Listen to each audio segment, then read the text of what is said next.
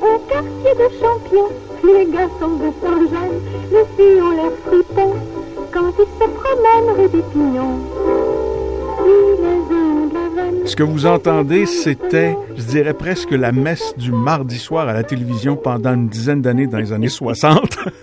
Et vous l'entendez rire, on va en parler dans quelques instants. C'est le thème d'une émission d'un téléroman qui s'appelait Rue des Pignons. Le Québec en entier regardait la télévision et celui que vous entendez derrière moi, c'est Régent Lefrançois, qui était une des vedettes de ce téléroman d'il y a presque, presque 50 ans. Régent Lefrançois, bonjour. Bonjour à vous. C'est un tout un retour dans le temps de retourner sur rue des Pignons. J'imagine que tout au cours de votre carrière, on vous en a parlé. Encore aujourd'hui et probablement demain, parce que ben, ça a été, comme vous venez de le mentionner, ça a été une série très marquante. Moi, je me rappelle, l'émission passait le mardi soir à 21h et c'était suivi de moins l'autre à 21h30, une autre série majeure. Et le mardi soir, à Montréal et en province aussi, partout. Les rues étaient désertes, les bars étaient fermés, il n'y avait personne dans les restaurants. C'était une époque où l'enregistrement n'existait pas. Alors les gens qui voulaient écouter l'émission, fallait qu'ils écoutent live, pratiquement. Donc, le mardi soir, c'était une soirée de télévision. C'était l'enfer pour ça des gens qui faisaient des affaires. Le mardi, c'était effectivement, comme on va à la messe, les gens étaient chez eux et regardaient ces deux émissions-là qui se suivaient côte à côte. C'est pour dire comment ça a été une, énorme un énorme succès. Oui. Rue des Pignons, c'était un des téléromans urbains, celui-là. C'était rien à voir avec ce qui se passait, qui était à la campagne avant et tout. Là, on est en ville, on est aujourd'hui, on est dans les années 60, on est en pleine révolution tranquille aussi. Absolument, absolument. Et moi, j'ai toujours pensé que ce qui faisait un peu le, succès de cette série de Rue des Pignons de Morissette, c'est qu'on se souviendra des débuts de la télévision avec la famille Plouf.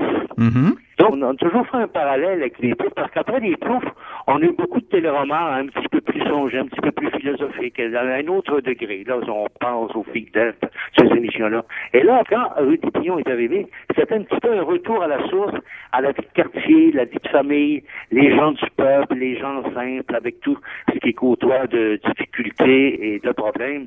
Et c'est pour ça que ça, ça, a marché très fort. Alors, c'était vraiment là le, le centre de Montréal, l'est de Montréal, avec tous ces personnages très colorés qui se côtoyaient euh, au quotidien dans cette euh, belle rue des Pignons. Et votre alter ego, la vedette féminine, Marie-Josée Longchamp, combien de fois des gens auraient voulu que cette relation-là de Maurice Milo et de Janine Jarry fonctionne? Ah, c'est vrai ce que vous dites. dites. Parce que quand il y a eu séparation, parce que Marie-Josée avait, je pense, au bout de quatre saisons, elle était partie en voyage, elle n'est pas revenue. Elle, avait épousé, en fait, celui qui était devenu mon patron dans l'émission, qui était joué par Pierre Boucher. Mhm. Alors, dès le lendemain de cette séparation, les gens commençaient, quand on allait au supermarché ou quelque chose, les gens nous disaient, oh non, non, c'est pas là, on est ici, là, là. J'espère que vous allez revenir. Dit, c'est pourquoi d'auteur? pour le moment, on, on s'est séparés. Les gens étaient déçus, puis ils voulaient tellement, ils espéraient toujours que ce couple-là revienne ensemble. C'est amusant. Vous vous rappeliez de ça? effectivement, c'était ça. Les gens étaient très près des personnages, étaient très près de l'émission, avaient quasiment envie de joindre l'auteur pour le supplier de refaire ses intrigues, et ils voulaient pas de séparation. Vous avez commencé en noir et blanc, ça s'est poursuivi en couleur. J'imagine qu'au début Euh, aussi... Rue des Pignons a été la première émission couleur de Radio-Canada, tellement que quelques mois avant l'enregistrement de cette nouvelle saison qui commençait en couleur, Marie-Josée et moi, on a été demandés, c'est nous qui avons fait les premiers essais techniques pour le maquillage et tout à Radio-Canada pour la couleur. Alors, faut dire que là, on beurrait épais, on, en mettait partout, même les, mains, tout ce qui avait apparence de peau, tout ça. C'était, ah, plus maintenant, ça n'a pas duré des années, ça, mais au début, ça. Alors, ils ont fait pendant trois jours, on était en studio, tous les deux, à juste se faire maquiller, un peu moins, un peu plus, accentuer le show pour la chanson couleur. Alors, ça a été effectivement la première émission couleur de Radio-Canada. Après ça, ça s'est enchaîné. bien Ah oui, c'est ça. Régent Lefrançois, vous faites revivre Rue des Pignons par des textes, par des chansons avec Marie-Josée Longchamp à la fin du mois à Bromont. Oui. Qu'est-ce qui va se passer et comment est née l'idée? C'est difficile à expliquer. Il faut comprendre une chose, finalement, que ce spectacle-là, c'est pas Rue des Pignons. C'est un clin d'œil à Rue des Pignons et c'est un prétexte à faire un retour à l'arrière et faire une espèce de survol dans le temps des 50 dernières années, des événements majeurs qui sont arrivés, des chansons de l'époque, des événements. Il y a, là, entre autres, je, fais la manique de Georges Ador parce que ça a été un grand complexe euh, d'ingénierie, tout ça, on mhm. fait appel à ça. Il y a une chanson d'Aznavour, hier encore, qui nous rappelle nos 20 ans, le début. Alors, c'est une espèce de avec un mélange de textes, de chansons, d'anecdotes, et tout ça avec beaucoup d'émotion, beaucoup d'humour, et on parle beaucoup d'amour là-dedans, tout est relié, avec des clins d'œil. Quelques extraits, on va voir là, entre autres un extrait de la dernière émission de Rue des Pignons. Alors c'est un petit peu un, montage de tout ça, mais c'est pas du tout Rue des Pignons, il n'y a pas d'extrait de scène de Rue des Pignons à part cet exemple que je vous cite là, de la dernière émission. Le reste, c'est en chanson, en texte, en anecdote, en souvenir en essayant de faire ce survol serré des événements majeurs des 50 dernières années. Ça a été un temps fort dans votre carrière?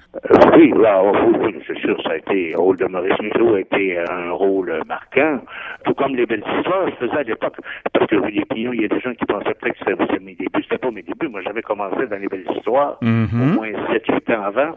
Et d'ailleurs, parallèlement, pendant 5-6 ans, je faisais les deux séries en même temps. À un moment donné, les belles histoires se sont arrêtées.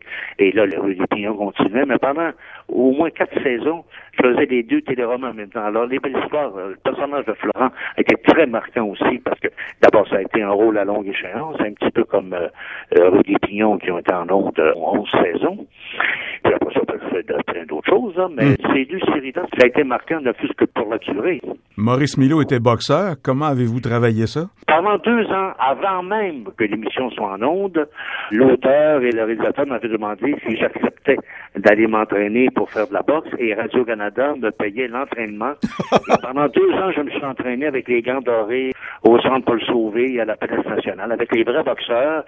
Alors, je m'entraînais avec les boxeurs-là parce que l'auteur prévoyait beaucoup de, surtout dans les deux premières saisons, beaucoup de combats en studio, puis il pensait que ce serait intéressant si j'avais euh, une certaine base de pouvoir faire moi-même mes combats au lieu de me doubler, ce qui était très, intelligent parce que ça lui permet de venir très près avec la caméra puis pas avoir l'air trop d'avoir l'air un, un, semblant, un semblant de boxeur. Et d'être un peu plus en forme. En même temps.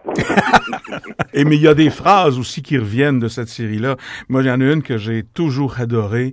Un certain Flagos quand il disait sort humain. Ah ben oui, ça c'était son patois, sort humain, oui, oui. Mm. Avec sa, la, grosse voix de Roland d'Amour, là, quand il choquait, il disait sort humain! On se tenait tranquille. Tous aux abris, oui, c'est ça. Ça avait, ça avait de la portée. Bromont, 21, 22, 23 septembre, les détails avec le texte qui accompagne cet entretien, en passant par Rue des Pignons.